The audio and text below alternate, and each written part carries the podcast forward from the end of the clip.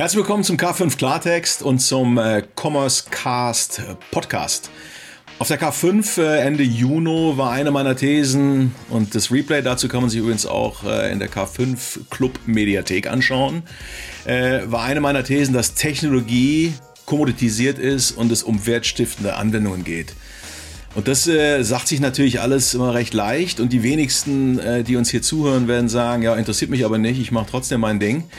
Äh, und dennoch, wenn man ganz ehrlich ist, sind äh, viele Konzepte, die man da draußen sieht, irgendwie sehr ähnlich. Ja. Ähm, und im Zweifel macht man halt auch nochmal einen Marktplatz. Das wird dann schon irgendwie, äh, das wird das wird's schon bringen. So. Thema heute, same, same, but slightly different, reicht aber mutmaßlich nicht. Und wir sprechen über die Frage, wie um Himmels Willen entwickelt man denn eine idealerweise gute Value Proposition. Und dazu habe ich mir ähm, den Tim Buchholz eingeladen. Die meisten von euch äh, werden den kennen. Das ist ja auch ein regelmäßiger K5-Gast bereits. Ähm, und der stand schon knietief in solchen Prozessen und hat die äh, maßgeblich mitverantwortet. Also der bestmögliche Gesprächspartner, um das Thema heute äh, zu beleuchten. Ich begrüße ganz herzlich äh, Tim Buchholz. Moin, Tim. Moin, Stefan. Herzlich willkommen zum K5 Commerce Cast. Gemeinsam mit unseren Partnern präsentiert euch das K5 Moderatorenteam tolle Use Cases sowie die neuesten Entwicklungen und Trends aus der Welt des digitalen Handels. Zu Beginn ein kurzer Hinweis in eigener Sache. Noch bis Freitag kannst du deinen Online-Shop beim Shop Usability Award anmelden. Gewinne mit Können und den Stimmen der 6500 Mitglieder großen Community, die renommierteste E-Commerce-Auszeichnung in Dach. Was du dafür tun musst? Einfach auf insights.k5.de deinen Online-Shop anmelden und deine Wunsch-Award-Kategorie auswählen. Anschließend ist die Community aus UX, Design und Shop-Experten dran und bewertet deinen Shop. Natürlich kannst du auch deine eigenen Fans bitten, für dich abzustimmen. Die fünf besten Online-Shops pro Kategorie ziehen dann in die finale Runde ein und werden von unserer erfahrenen Fachjury bewertet. Am 9.11. folgt dann die große Gala in München und du erfährst, ob du die begehrte Trophäe mit nach Hause nimmst. Alle Infos findet ihr auch nochmal in den Shownotes der Folge. Wir freuen uns auf deine Teilnahme. Tim, bevor wir einsteigen ins Thema, ähm, sei doch mal so lieb für die wenigen, die dich vielleicht doch nicht kennen sollten und erzähl mal ein paar Takte zu dir. Was machst du und äh, wer bist du? Ja, also lieben Dank und sage auch nochmal Moin an alle. Ich bin Tim Buchholz. Was tue ich beruflich? Ich helfe Unternehmen dabei, einen neuen Nutzwert zu entwickeln, der ihrem Geschäftsmodell zugrunde liegt. Und meistens in so einer Arbeit schließt sich dann auch eine Transformation an. Jetzt werden die meisten sagen, äh, Tim, das ist doch total profan. So ein Nutzwert, so eine Value Proposition hat doch eigentlich jedes Unternehmen, muss man doch nicht dran arbeiten. Und da würde ich sagen, ja, lass uns da mal eine Frage ganz kurz klären. Und das wäre mal aus Sicht eurer Kunden. Was tun die denn, wofür euer Unternehmen in dem Moment ein Problemlöser ist? Und wie umfänglich seid ihr Problemlöser oder seid ihr ein sehr spitzer Problemlöser? Und genau daran arbeite ich mit Unternehmen zu schauen, was ist ihr Problem, also nicht ihr Problem, sondern was ist das Kundenproblem, welches sie lösen und wie umfänglich lösen sie das? Und so begeben wir uns ganz häufig auf eine Reise, also auch transformative Reisen für Unternehmen, dass genau diese Value Proposition neu entsteht. Zum du kommst aber aus der Praxis, ne? Ja, genau. Ich meine, du hast ja, äh, Sag du? genau. Ähm, ich komme äh, so von meinen Stationen, wo ich vorher war. Ich war bei Burda, ich war bei AOL, immer im Digitalbereich und meine letzte Station war bei Otto. Und da habe ich, und da hast du es gerade so genannt, dieses knietiefe Drinstecken. Da habe ich die Geschäftsmodelltransformation von Otto mitgestaltet, mitkonzipiert und mit umgesetzt. Und genau da haben wir das auch nochmal so gelernt. Was ist eigentlich das, was ein Händler ausgemacht hat und was braucht eigentlich ein Plattformgeschäftsmodell und wie wirkt sich das Ganze auf die Value Proposition und das Selbstverständnis des Unternehmens aus? Ja, ja, super spannend. Deswegen dachte ich, du musst unbedingt äh, hier in meine Sendung kommen. Ähm, und wir können auch gerne kritisch äh, das eine oder andere äh, äh, beleuchten. Ähm, denn natürlich hat auch so eine Organisation immer eine Eigendynamik und man kommt auch, und da werden wir bestimmt drüber reden, man kommt auch nicht mit allem äh, so mal eben durch, äh, ne? was, was sozusagen in der Theorie äh, äh vollends Sinn gemacht hätte. Bevor wir aber da einsteigen in die, in die Tiefe der Praxis, Ähm, was ist denn eigentlich überhaupt äh, aus deiner Sicht eine Value Proposition? Ne? Die Begriffe werden ja, äh, viele ähnliche Begriffe werden permanent rum, rumgeschmissen. Was ist das und was ist das vielleicht auch nicht? Ja, ähm, eine Value Proposition, sehr vereinfacht erstmal gesprochen, ist für mich kein USP. Also da würde ich auch ganz stark unterscheiden, denn eine Value Proposition ist für mich das, also der wahrgenommene Wert des Angebotes des Unternehmens aus Perspektive der Kunden. Also wirklich, wenn ich als Kunde mich im Markt bewege, als Mensch im Markt bewege und dann sage, ich tue gerade irgendwas und dafür brauche ich eine Problemlösung, welches Unternehmen kann mich dabei unterstützen? Und das, was ich dann wahrnehme, das ist für mich eine Value Proposition. Und du warst gerade bei diesen Containerbegriffen, ne? auch so mit USP und Differenzierung, keine Ahnung, was es da nicht ähm, alles gibt. Und da hätte ich auch gesagt, einfach ein USP ist für mich nur immer dasselbe in grün. So, du hast es ne, same, same, but slightly different genannt. Und dasselbe in grün im Deutschen ist für mich auch das das kannst du auf die Automobilindustrie, im Handel, überall einfach anwenden. Alle wollen irgendwie das gleiche Geschäftsmodell und sagen dann, jetzt brauchen wir noch ein USP und dann werden die Kunden schon zu uns kommen und äh, dann machen sie es halt in grün oder in blau.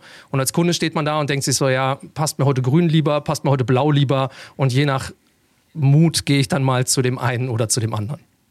Wenn also ähm, so die, die, die Features äh, und, und, und die Technologien an sich da jetzt äh, keinen Beitrag, keinen großartigen zu einer Value Proposition leisten. Ne? Und wenn du dann in unsere Branche guckst und irgendwie gefühlt jeder Zweite sagt, ich äh, mache einen Marktplatz, aber wenn ich keinen mache, auf jeden Fall verkaufe ich auf einem. Aber schauen wir mal auf die, die sagen, ich mache einen Marktplatz oder, keine Ahnung, ich mache jetzt Live-Shopping oder ja, weiß ich nicht, ich führe ein neues ERP-System ein. Also wir kommen stark immer von, von Technologie, von ja, Features, wenn du so willst, ne? Ähm, und verwechseln das ja dann auch nach deiner Definition irgendwie mit einer Value Proposition. Ne? Warum ist das im Handel so? Warum neigen wir dazu, äh, ganz stark auf diese, auf diese Technologien uns zu konzentrieren und weniger auf die Anwendung, was Gutes damit passiert?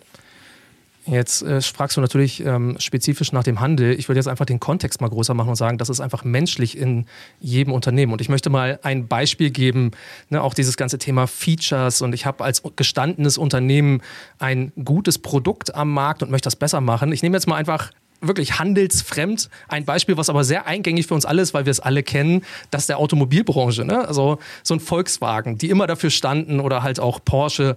Wir haben die richtigen Spaltmaße, unser Auto ist besonders sicher. Das waren alles mal tatsächlich USPs. Ne? Alle hatten Autos, aber dieses eine Auto war sicherer. So, und wenn wir jetzt aber heute schauen, ist dieser ganze Markt ja da an der Stelle im Umbruch. Und mittlerweile fahren auch Elektroautos auf unseren Straßen. Und jetzt vergleichen sich natürlich die klassischen Hersteller mit diesen Elektroautoherstellern und sagen, ja, wir haben aber immer noch die geilere Federung, wir haben immer noch die besseren Spaltmaße. Guck mal, bei dem und dem Modell, da regnet sogar manchmal rein. Das kriegen die ja gar nicht auf Reihe. Aber darum geht es doch hinterher dem Konsumenten meistens im ersten Schritt gar nicht. Das sind sehr, sehr spezifische Themen, die die Unternehmen auch adressieren können und nachträglich mit Werkstätten klären können. Aber worum es halt hinterher geht, ist, was tue ich denn als Kunde und was will ich denn eigentlich tun? Und wenn ich von A nach B kommen möchte und ich habe ein Elektroauto, dann will ich mir nicht Gedanken darüber machen, wo tanke ich eigentlich dieses Fahrzeug, was für ein Stecker muss da eigentlich rein oder nicht. Und da gibt es ja mit Tesla einen Anbieter im Markt, der das eigentlich auch schon gelöst hat, bevor sie in den Markt eingetreten sind, weil sie überall diese Supercharger hingestellt haben. Wenn du halt einen Tesla fährst, weißt du ganz genau, okay, ich kann mein Auto überall laden, da muss ich mir keine Sorgen drum machen, darum hat sich das Unternehmen schon gekümmert. Und wenn ich mein Auto zu Hause laden möchte, dann kann ich auch eine Wallbox äh, mir installieren von denen und die setzen mir im Notfall sogar eine PV-Anlage aufs Dach, dass ich meinen eigenen Sprit produziere. Nehmen wir jetzt mal das Beispiel VW. VW aus meiner Perspektive geht da noch nicht so richtig tief rein. So, und ähm, ich habe extra mal was rausgesucht, das möchte ich dir mal vorlesen, weil ich das ganz spannend finde. Das ist vom ADAC auf die Frage, wie lade ich eigentlich mein Auto, wenn mein Anbieter nicht einen Supercharger anbietet? Und ähm, da gibt es so eine FAQ-Liste und dann steht da als Überschrift, woran erkenne ich, welcher Steckertyp unterstützt wird für mein Fahrzeug? Und da steht eins zu eins auf adac.de, es gibt zwei verschiedene Arten von Ladeverfahren und somit Ladestationen. Welche Wechselspannung AC und welche Gleichspannung haben, also welche mit Gleichspannung. Letztere sind Schnellladestationen, wofür es zwei Steckertypen gibt, CCS und CHAdeMO. Über die App oder die Online-Seite des jeweiligen Betreibers erfahren Sie, welcher Stecker an jeder jeweiligen Ladesäule verbaut ist. Zudem müssen Sie auch das Fahrzeug für CCS oder CHAdeMO ähm, auslegen bzw. ausgelegt haben. Aber Schnellladung kostet zusätzliches Geld, dessen sollten Sie sich bewusst sein. So, und dann will ich sagen, das ist doch keine Value Proposition. Das ist ein, da hat der Hersteller, wenn ich mich für sein Auto entscheiden soll, gesagt, lieber Kunde, weißt du was, da ist ein Haufen Probleme, löst die doch selber für dich. Das löst vielleicht der Markt irgendwann. Wenn ich könnte meine Eltern zu Tesla schicken und sagen, Papa, ne, kauf dir doch einen Tesla und ich wüsste, dass er mich nicht anruft und fragt, was für einen Stecker brauche ich, wo kann ich eigentlich laden und ähm, wo finde ich eigentlich die Ladesäulen oder wie funktioniert das bei mir zu Hause, weil das tatsächlich dieser Anbieter schon klärt. Und das ist für mich der Unterschied zwischen einem USP und einer Value Proposition. Und jetzt hast du natürlich auch im Handel nach diesen Marktplatzmodellen gefragt. Ne? So, das, ein Marktplatzmodell erstmal zu betreiben, klingt danach nach, ja, okay, wir haben mit unserem Handelsmodell festgestellt, wir kommen jetzt in so eine leichte Lage, wo andere Geschäftsmodelle, die größer sind, äh, uns Umsätze klauen. Wir stagnieren in unseren Umsätzen, schlimmstenfalls sinken wir sogar in unseren Umsätzen. Was können wir tun, damit wir die Umsätze wieder nach vorne fahren? Und dann kommen die meisten auf die Idee und sagen so, ja geil, guck mal, überall, die haben alle Marktplätze. Kunden kaufen heute bei Marktplätzen. Wir müssen das Angebot ausweiten. Lass uns einen Marktplatz einfach nehmen. Und das ist total simpel, weil es mittlerweile auch die Technologie gibt. Also ich muss mich gar nicht so tiefgehend mit den Mechaniken meiner Value Proposition auseinandersetzen, weil ich einfach diese Technologie nutzen kann und relativ schnell über standardisierte Verfahren skalieren kann. Und hinterher kommt es dann aber dazu, dass es plötzlich same, same, but slightly different wird, weil ich äh, bei dem einen Anbieter auf dem Marktplatz kaufe, bei dem anderen Anbieter auch auf dem Marktplatz kaufe und die alle das gleiche Produkt haben. Und das ist für mich auch hinterher kein USP mehr. Ja, aber was wäre das denn? Also, ähm, also wenn jetzt sozusagen äh, wir in dem Handelskontext äh, letzten Endes so auf der Spaltmaßlogik äh, unterwegs sind und uns gegenseitig auf die Schultern klopfen, wie gut wir Spaltmaße irgendwie äh, am Start haben, dann äh, ist ja jetzt die Frage, wer ist denn der Handelstesla, ne? Weil Amazon ist ja fast sozusagen, der hat ja das Spaltmaß in dem Sinne erfunden. Der Rest versucht dem Spaltmaß-Wettbewerb irgendwie zu entsprechen und äh, ja, idealerweise ähnliche Spaltmaße äh, zu schaffen, was den wenigsten bis keinem gelingt. Dennoch versuchen es alle, irgendwie gefühlt ausschließlich. Aber was ist das, was ist so ein, so ein Tesla aus deiner Sicht in der, in der Handelswelt? Gibt es einen? Da gibt es für mich mittlerweile mehrere in unterschiedlichen Segmenten. Natürlich Amazon als ganz großer Problemlöser, weil der ja auch für uns Kunden etwas gelöst hat. Ich muss ja hinterher, egal ob ich bei Amazon.de kaufe oder beim Marktplatzpartner, ich muss mir nicht Gedanken machen, wo melde ich die Retouren an, an wen schicke ich das eigentlich zurück, bei wem muss ich eigentlich was reklamieren. Das kann ich alles über Amazon machen und wenn der Partner das nicht regelt, dann regelt Amazon das für mich. Also ich habe da kein Problem, etwas, also kein zusätzliches Problem ähm, in der Interaktion mit Amazon.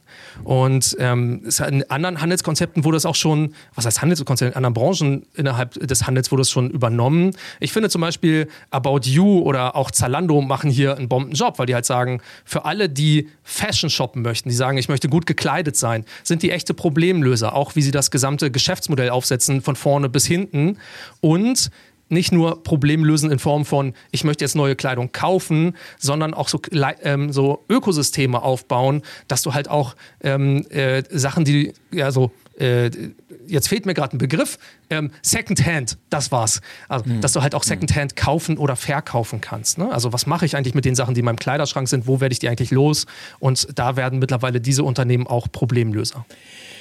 Ja, ich bin ja ehrlicherweise ein bisschen skeptisch, äh, ob wir in der Branche nicht tatsächlich auch, ob das hier, also ich, ich liebe About You und Zalando und, und, und wie sie alle heißen, das alles, also ne, ich möchte da nicht falsch verstanden wissen, aber konzeptionell sind sie schon eng an dem, was man vielleicht, äh, ich sag mal, Plattform, größtmögliche Auswahl, bei den Beispielen jetzt innerhalb einer Kategorie, bei Amazon über alle Kategorien hinweg, aber es sind ja sehr starke, ich habe hier alles und ich liste möglichst viel Inventar und habe dann natürlich hinten eine Logistik und Fulfillment, das idealerweise perfekt funktioniert. Ne? So, und da habe ich einen großen Convenience-Aspekt, also maximale Auswahl.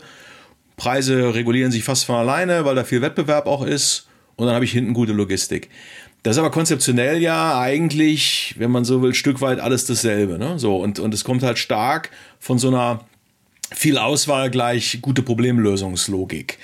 Und das ist ja das, was, was man der Branche vorwerfen kann, ne? dass wir irgendwie gefühlt auf jedes Problem mit Auswahl reagieren. Als wäre sozusagen äh, möglichst viel Inventar die optimale Lösung äh, für, für die Fragestellung seitens der User. Äh, und da gibt's genug Leute, die sagen, ja, das ist ja eigentlich nicht so. Ne? Also vor allen Dingen, je Kategorie brauche ich nicht mehr als eine kleine Handvoll derer, die alles listen.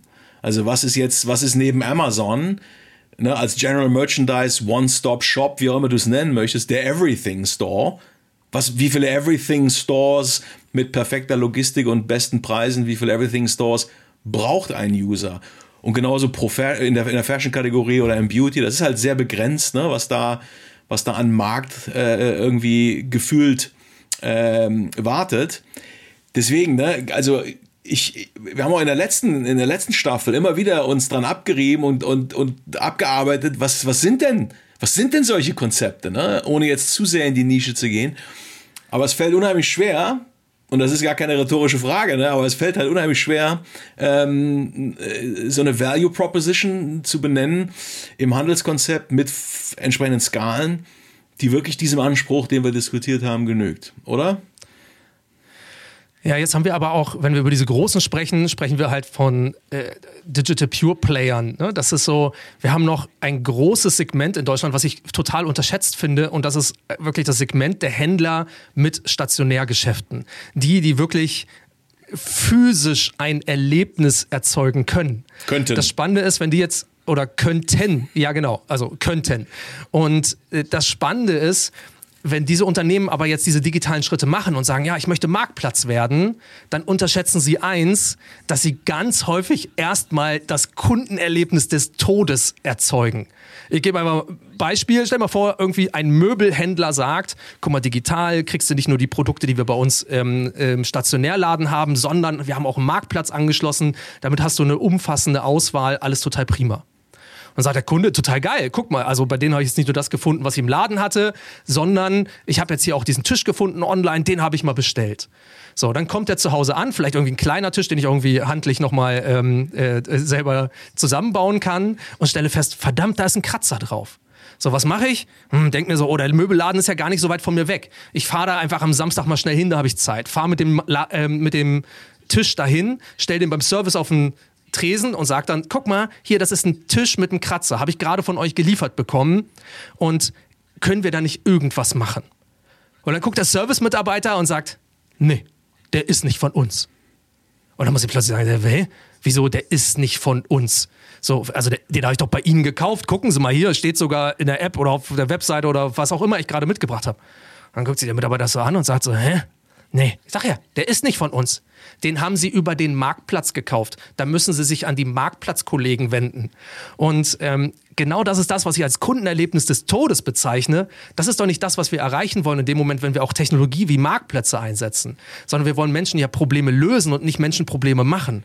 Und wenn ich einen Tisch nehme schon und mich als Kunde zum Unternehmen hinbewege, um eine kulante Re äh, Regelung vielleicht zu finden und dann gesagt bekomme, jetzt musst du wieder nach Hause fahren und dann musst du irgendwo anrufen und dann müssen wir das irgendwie digital regeln, vielleicht sogar ohne persönlichen Kontakt und dann wird das hinterher nicht klappen, weil dann heißt das ja, das hast du doch beim Zusammenbauen kaputt gemacht. Das, das, das ist doch ärgerlich. Und genau da gibt es aber so viele Möglichkeiten, wie man ansetzen kann und solche Lösungen smarter denken könnte, ohne dass ich jetzt schon die perfekte Lösung hätte, aber sich wirklich mal zu überlegen, was will denn jemand, der sich einrichtet? Was braucht er denn? Wie muss er das denn aussehen? Und haben wir nicht vielleicht auch stationär mal den Vorteil, das haptische Gefühl eines Möbelstücks vermitteln zu können, was die Online-Player nicht können? Und wie können wir das ziemlich klug zum, äh, kombinieren? Ja, ja, absolut spannender Gedanke. Mein Lieblingsbeispiel ist überstrapaziert, ich weiß, trotzdem bringe ich es, ist der Nike Run Club. Ne? Für die, die es nicht kennen, lohnt sich sie anzuschauen das ist halt ein Beispiel, wie man äh, fernab vom eigentlichen Produktverkauf, aber Produkte verkauft. Letzten Endes, ja, denn darum geht's natürlich Nike nach wie vor. Aber das ist halt eine App, äh, wo das Problem des, des, des Kunden besser adressiert wird, nämlich gesund zu sein, sich zu bewegen. Und diese App, das Ökosystem um diese, um diese Nike Run Club App herum, ähm, äh, hilft mir dabei. Ne? Gibt, gibt Tipps, gibt Coaching, gibt Community-Treffen, äh, motiviert mich beim Laufen und misst auch noch, wie viele Kilometer ich auf meinen Schuhen hinter mir habe. Und irgendwann kann ich natürlich da auch mal einen neuen Laufschuh kaufen oder die neue Regenjacke. Aber es ist halt wie du sagst, ne, es geht darum, letzten Endes ein Problem zu lösen und das Problem ist nicht, ich will einen Schuh, das ist nicht das Problem. Das Problem ist, ich will gesund sein, ich will fitter werden oder was auch immer. Und inwieweit gelingt es einem Konzept, da mit, einer, mit, einer, mit einem Angebot reinzukommen, was fernab des, des Hard und auch der Produktrampe ist. Ne? Denn, denn ähm, aus meiner Sicht ist das äh, ein, ein, ein sehr antiquierter Handelsbegriff, äh, Inventare aufzuhäufen, die man dann irgendwie mit Rabatten äh, die Kehlen runterrammt. Ne? Das ist, glaube ich, eigentlich, äh, eigentlich ein endliches Modell. Ne? So. Ja, ähm, wie du ja. gerade schon sagst, das ist ja das, das Produkt, also der Schuh ist ja nicht mehr die Lösung, sondern eigentlich nur noch das ein Vehikel, ein Tool, um ne? zu meiner ja. Lösung ja. zu kommen, zu etwas Größerem. Und du hast vorhin gefragt, warum gehen wir denn aber immer wieder so auf bestimmte Technologien und was machen wir denn da eigentlich? So, und da würde ich aber sagen, das ist total natürlich, dass Unternehmen erstmal versuchen, auf so Benchmarks zu gehen oder auf Technologien zu gehen, die andere Unternehmen auch einsetzen. Und ich will mal ganz kurz so, was ich jetzt als Erfahrung habe, äh, wiedergeben. Wenn ich gerade mit Unternehmen gesprochen habe, habe ich eins festgestellt dass der Fokus des Managements sich über die Entwicklung des Unternehmens total verändert. Also während in so einer Gründungsphase oder Start-up-Phase es darum geht, was biete ich eigentlich an, was ist der Nutzen meines Geschäftsmodells, was macht das, was ich leiste, so wertvoll für jemanden, dass er bereit ist, dafür Geld zu zahlen. Das ist etwas, was so in dieser ersten Phase des Unternehmens als Fokus da ist. Und das können Gründer oder Inhaber, Unternehmer ganz häufig richtig gut. So, und dann kommt die nächste Phase, wo es darum geht, so, ja, jetzt, jetzt funktioniert das, jetzt will ich das irgendwie größer kriegen. Verdammt, ich brauche Prozesse, ich brauche irgendwie Organisationsstruktur, wie stelle ich mich eigentlich auf? Und der Management-Fokus rückt jetzt also plötzlich so auf interne Geschehnisse, dieses, wie stelle ich meine Organisation auf, wie richte ich die Prozesse ein, wie nutze ich Technologie, um das Ganze zum Laufen zu kriegen. Und dann beginnt eine Skalierung, eine betriebswirtschaftliche Skalierung des Unternehmens. Das ist das, wo wir ja auch immer in verschiedenen Staffeln oder so halt drüber sprechen, ne, dass wir sagen, wie kriegen wir das Unternehmen größer? Also geht es um Wachstum. Und Wachstum bedeutet aber auch, ich muss irgendwie Gewinn erzielen und Gewinn erzielen bedeutet, ich muss meine Kosten so im Griff haben oder immer effizienter gestalten, dass ich halt eine höhere Marge da noch raushole. Also ist der Letz-, die letzte Fokusstufe, die ein Unternehmen in seiner Entwicklung macht, plötzlich ein, ich muss meine Prozesse effizienter gestalten und ich muss schauen, was ich in der Organisation wie aufstelle, um das Ergebnis, was wir da erzeugen wollen im Markt, ähm, tatsächlich optimiert rausbringen zu können. Also wie schaffe ich es, diesen Schuh besser an Menschen be zu bekommen? Wie schaffe ich es, mehr Standorte aufzubauen, wo ich diesen Schuh an noch mehr Menschen ähm, äh, quasi verkaufen kann? Es geht immer um diesen Absatz des einen Schuhs oder von mehreren Schuhen, um Standorte. Alles, was betriebswirtschaftliche Skalierung hinterher ähm, oder was wir auch, ich bin Diplomkaufmann, was ich so im Studium gelernt habe. Was dann aber tatsächlich nicht mehr da ist im Unternehmen, ist das Gefühl dafür, bringt das überhaupt noch einen Nutzen für die Menschen da draußen? Weil wir uns auch in Organisationen dann natürlicherweise so sehr damit beschäftigen, dass den Nutzen, den wir erzeugen, den wir gerade stabilisiert haben, noch mehr Menschen zur Verfügung stellen. Aber so ein Nutzen oder so ein Wert, ne, das muss ja nicht immer nur der, der, ähm, äh, so, so ein funktionaler Nutzen sein. Es kann ja auch ein emotionaler Wert sein, den das Unternehmen für die Menschen erzeugt. Der hat eine Halbwertszeit. Und diese Halbwertszeit bestimmt, äh, also bestimmt sich dadurch, wie schnell sich der Markt weiterentwickelt, wie schnell Wettbewerber kommen, die einen besseren Nutzen oder einen besseren Wert für Konsumenten erzeugen. Wenn ich jetzt also sage, ich versuche mein Produkt zu skalieren und mein meine Leistung im Markt zu skalieren betriebswirtschaftlich, dann steigt zwar die Kurve der Umsätze bis zu einem bestimmten Punkt, aber der Kundennutzen sinkt. Und genau das ist ja das, worum es hier ja auch geht. Wie schaffen wir es denn jetzt wieder plötzlich eine neue Value Proposition zu erzeugen? Und die Value Proposition ist nicht, ich mache meine ähm, Prozesse durch Technologie effizienter und ah, das ist total praktisch, wenn ich Technologie einsetze, kann ich dann auch noch gleich ein Produkt mehr verkaufen, sondern es müsste eigentlich wieder darum gehen, um die Frage, was für einen Wert erzeuge ich eigentlich für jemanden und was denken diese Menschen, wofür sind sie hinterher, also was ist so wertvoll, dass sie bereit sind, dafür Geld zu zahlen? Ja, absolut. Und äh, wenn man dann noch überlegt, dass ähm, das Modell über Produktverkauf und, und, und Marge auf, auf genau diesem Verkauf äh, äh, davon zu leben, wenn man zur Kenntnis nimmt, dass das eigentlich ein endliches Modell ist. Und wenn man sich die durchschnittlichen Frequenzen äh, an, an Einkäufen, der Anzahl Einkäufe pro Jahr anschaut, dann äh, wird es auf Dauer sicherlich nicht leichter, äh, davon äh, eine erfolgreiche G&V irgendwie damit zu bestreiten. Das heißt, der, der Druck über Produktmarge hinaus Modelle zu finden, ist sowieso auch aus der G&V-Sicht äh, enorm hoch, ähm, sodass man aus meiner Sicht, du sagst ja auch, ne, man kommt halt nicht drum rum zu sagen, was ist denn, was ist denn mein, mein Nutzwert, mein Leistungsversprechen sozusagen äh, äh für, den, für den User, für die Kundin, für den Kunden, jenseits des Produkts, was ich eigentlich jetzt hier ursprünglich mal äh, äh an, an die Frau oder einen Mann bringen wollte. Wenn das aber so ist, und das eigentlich die, die Mission wäre, ja, ähm, dann scheint es ja hinreichend schwierig zu sein. Also es ist ja in den Firmen sitzen schlaue Leute ähm, und klar, ne, du hast gesagt, da gibt es eine Dynamik und man wird auch so in so, man ist auch so in so einem, in so einem Funnel drin äh, und merkt vielleicht gar nicht, reflektiert gar nicht mehr, ne, habe ich hier überhaupt noch einen stifte ich Wert oder optimiere ich jetzt eigentlich nur in meiner eigenen Rille? Aber wie geht man denn vor? Also wie kann man denn eine Value Proposition entwickeln, die rational, aber auch äh, emotional für den, für den User äh, Wert stiftet? Wie, wie, wie kann man vorgehen? Es gibt unterschiedliche Wege. Ich versuche gerade selber immer etwas mit meinen Kunden, die ich habe. Ich habe ein Modell entwickelt, das nenne ich Activity Canvas. Weil am Anfang geht es erstmal wieder darum, ein Gefühl dafür zu bekommen, aus Konsumenten- oder aus Kundenbrille zu schauen. Wirklich zu schauen, was tut jemand, von dem ich immer in der Vergangenheit dachte, für den ein Problemlöser zu sein. Und dann so ein bisschen einmal aufzuzeigen, was tut er denn, während er das tut, noch außenrum? Oder was sind denn für Voraussetzungen da, damit er das tun kann? Und sich dann nicht nur zu überlegen, wie auf diesem einen Spot auf so einer Karte, da löse ich ein Problem, sondern wirklich zu schauen, wie kann ich angrenzende Probleme auch zusätzlich lösen und das so gut miteinander zu verzahnen, dass das Ganze eine gefühlt umfassende Problemlösung für die Kunden wird. Und das kann den Ausgangspunkt haben, und das ist dann hinterher gar nicht so schwer, auf dem, was ich heute schon tue. Aber im Kern muss sich halt das Verständnis in der Geschäftsführung, im Top-Management verändern, wie das Unternehmen Wert erzeugt und diesen Wert auch monetarisiert. Also es geht nicht hinterher nur noch um die Marge, sondern andere Problemlösungen, andere Services können anders monetarisiert werden. Also ist hinterher das, was das Unternehmen an Umsatz macht, speist sich aus unter, äh, unterschiedlichen Erlösquellen und ähm, Entsprechend muss ich auch anders als Manager entscheiden, was ich im Unternehmen priorisiere, wie ich priorisiere. Und das bedeutet Umlernen. Das ist wirklich ein für viele ein extrem harter Switch im Kopf, dahin zu kommen, sich zu überlegen, was will eigentlich jemand anders und wie kann ich ein anderes Problem lösen und nicht das fachliche Problem, in dem ich schon Spezialist bin, in dem ich als Experte denke, so könnte es besser sein, sondern wie schaffe ich das auch, hypothesenbasiert vorzugehen, Nutzer immer wieder einzubinden, zu fragen, ist das, was wir uns hier gerade überlegt haben als Spezialisten, überhaupt das, was du brauchst?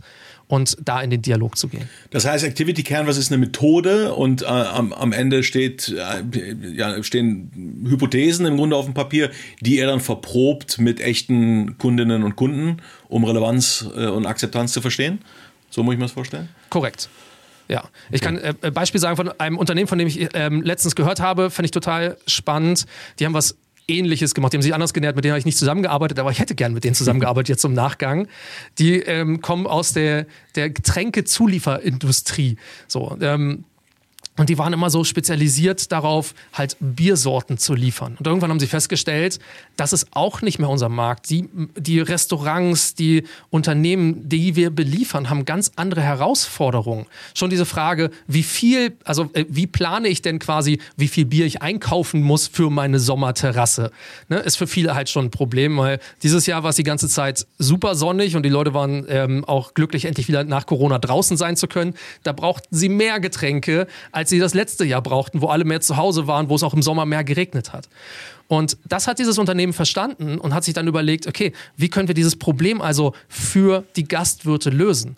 Und die haben dann angefangen, auch Technologie zu entwickeln, auch von Kassensystemen ähm, mit integrierten quasi, äh, äh, mit so einer AI-Logik, dass sie ja auch schauen, was für ähm, Wetterforecasts gibt es eigentlich? Wie wird sich das vermutlich auswirken? Und über die Daten, die sie auch über das Kassensystem ähm, mitgewonnen haben oder hinterher auch rausgezogen haben, konnten sie sehen, wann wie viele Besucher bei welchem Wetter ungefähr auf so einer Terrasse sitzen.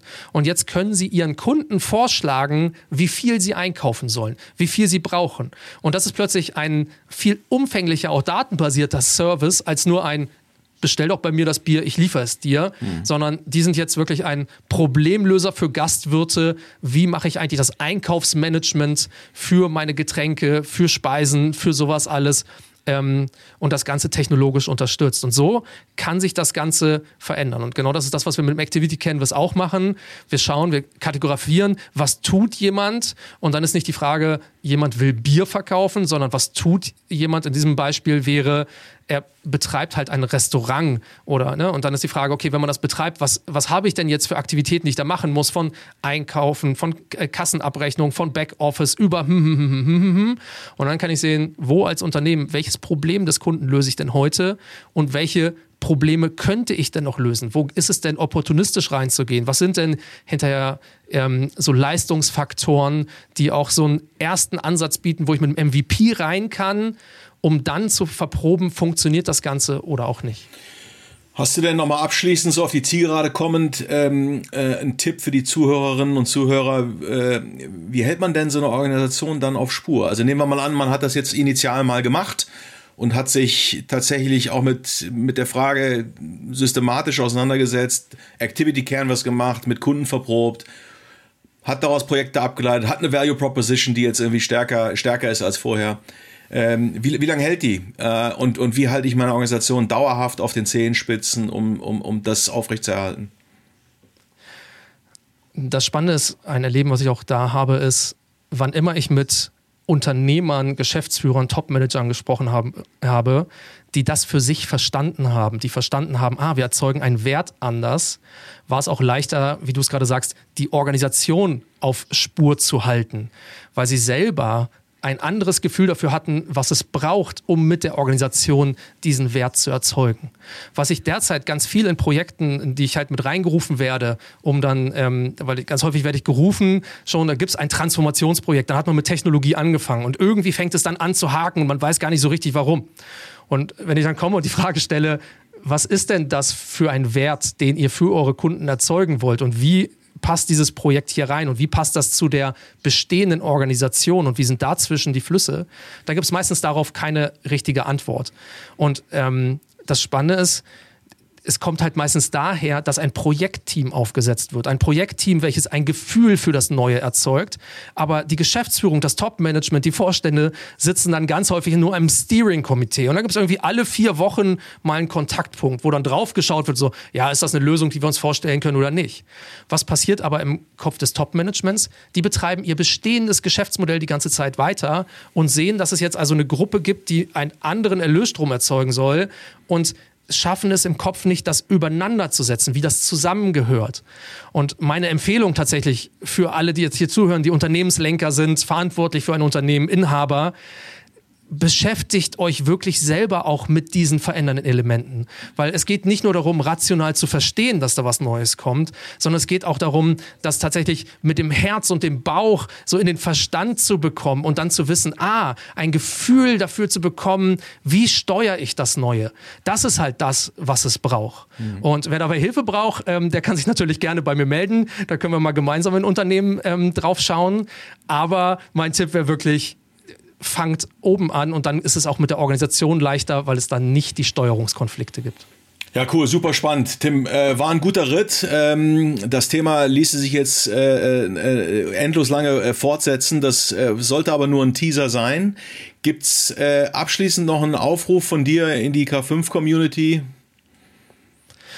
Ja, also ähm, zwei Sachen. Zum einen begebe ich mich gerade auf eine Reise, auch mit der K5 Unternehmen zu finden, die tatsächlich im Kern diese Value Proposition für sich gerade schon gedreht und verändert haben, um auch genau das zu verstehen, was kann ein Unternehmen tun, was kann das Management tun und was waren vielleicht auch Auslöser. Also wenn ihr Unternehmen kennt, wie dieses Getränkeunternehmen, was ich vorhin gesagt habe, ähm, mit denen ich mich darüber unterhalten kann, dann meldet euch doch gerne dabei äh, bei, bei, mir. Dann versuchen wir die auch ähm, in das neue Format mit reinzubekommen und äh, ich habe das gerade schon gesagt, wenn ihr euer Geschäftsmodell mal auf die Hebebühne stellen wollt, mal schauen, wo steht denn eure Value Proposition in so einer Perspektive aus Konsumentensicht, dann kommt gerne auf mich zu. Klasse. Hat mir viel Spaß gemacht, Tim. Vielen Dank für heute. To be continued. Wir sprechen bald. Habt einen schönen Tag. Stefan, danke für die Einladung. Bis bald. Danke.